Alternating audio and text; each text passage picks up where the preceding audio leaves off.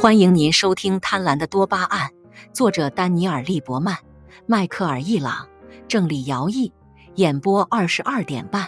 欢迎订阅《贪婪的多巴胺》第一章：持久爱情的化学钥匙。从多巴胺的角度来说，拥有是无趣的，只有获得才有趣。如果你生活在桥下，多巴胺会让你想获得一顶帐篷；如果你生活在帐篷里，多巴胺就会让你想获得一栋房子。如果你住在世界上最贵的豪宅中，多巴胺会让你想获得月球上的城堡。多巴胺不会满足于某一个标准，追求也永无止境。大脑中的多巴胺回路只能被光鲜之物的可能性所刺激，而不管现在的事物已有多完美。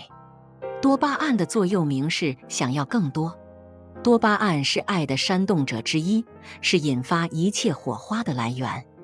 但要让爱超越那个阶段，恋爱关系的本质就必须改变，因为它背后的化学交响曲会改变。毕竟，多巴胺不是快乐分子，它是预期分子。为了享受我们拥有的东西，而不是仅仅可能得到的东西。我们的大脑必须从面向未来的多巴胺过渡到面向现在的某种化学物质，这是一系列神经递质，我们称之为当下分子。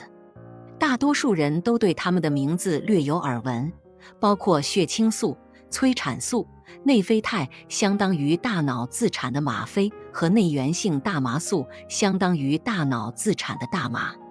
与通过多巴胺得到的来自预期的愉悦相反。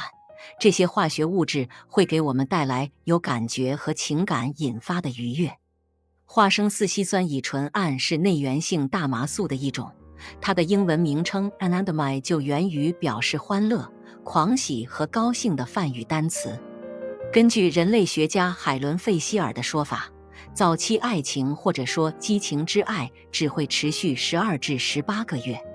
在那之后，一对情侣要保持对彼此的依恋，就需要发展出一种不同的爱，这被称为陪伴之爱。陪伴之爱是由当下分子调节的，因为它涉及发生在此时此地的经历。既然你和你爱的人在一起，就好好享受吧。陪伴之爱不是人类独有的现象，在为了繁衍而结成配偶的动物中也可以观察到。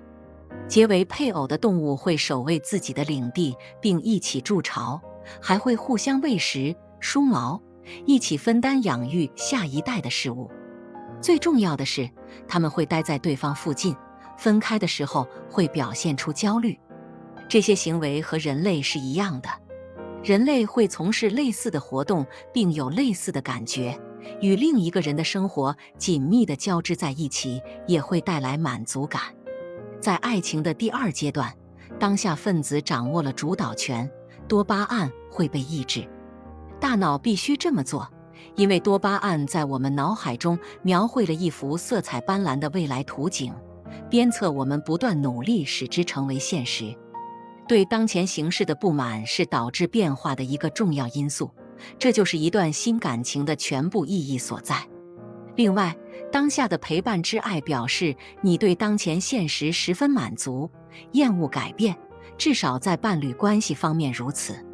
事实上，尽管多巴胺和当下分子的回路能一起工作，但在大多数情况下，它们是相互对抗的。在当下分子回路被激活时，我们更喜欢体验周围的真实世界，多巴胺就会被抑制；而当多巴胺回路被激活时，我们则进入一个充满可能性的未来，当下分子会被抑制。实验室的测试证明了这个结论。科学家们观察了从处于热恋中的人身上提取的血细胞，发现血清素受体的水平比健康人要低，这表明当下分子受到了抑制。告别让人另寻新欢和渴求激情的多巴胺并不容易，但拥有这方面的能力是成熟的标志。也是迈向持久幸福的一步。假设一个人计划去罗马度假，他花了几个星期安排每日行程，以确保走遍他所熟知的每一个博物馆和地标。但在他置身于这些最绚丽的艺术品中时，他却在想着如何去已经预定了晚餐的餐厅。他并不是对米开朗琪罗的杰作不感兴趣，只是他的性格是由多巴胺主导的，他热衷于期待和计划，而不是实施。情侣们也在期待和体验之间经历着同样的脱节。早期的爱情，也就是激情之爱，是多巴胺主导的，使人兴奋、理想化、好奇，并关注未来。后一阶段的陪伴之爱，则是由当下分子主导的，使人满足、心平气和，并通过身体的感官和情感去体验。建立在多巴胺基础上的浪漫关系是一段令人兴奋但短暂的过山车之旅。然而，我们大脑中的化学过程也为我们铺平了通往陪伴之爱的道路。多巴胺代表着痴迷与渴望，而与长期关系最相关的化学物质则是催产素和血管升压素。催产素在女性中更活跃，而血管升压素在男性中更活跃。科学家们在实验室里对各种动物的神经递质进行了研究。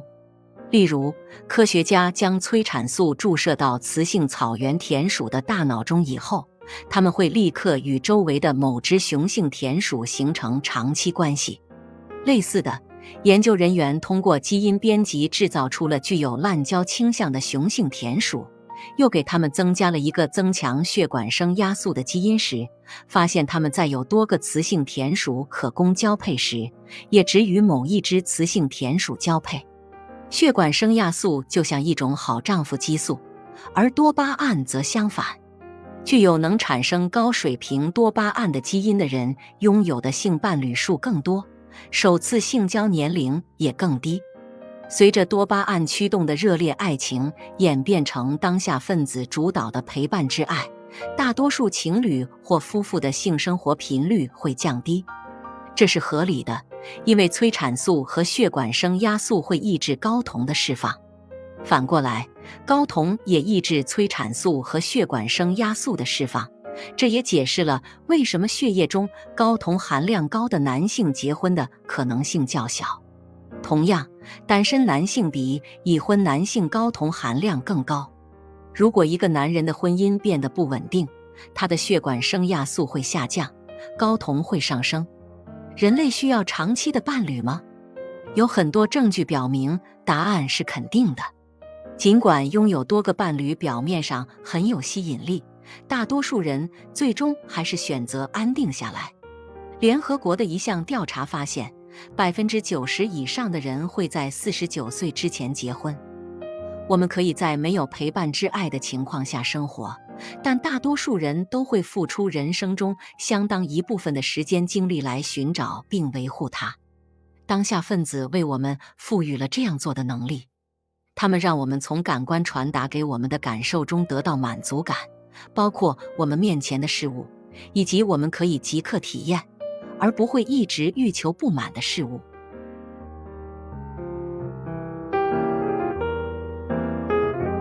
听众朋友，本集已播讲完毕，请订阅专辑，下一集精彩继续，欢迎收听。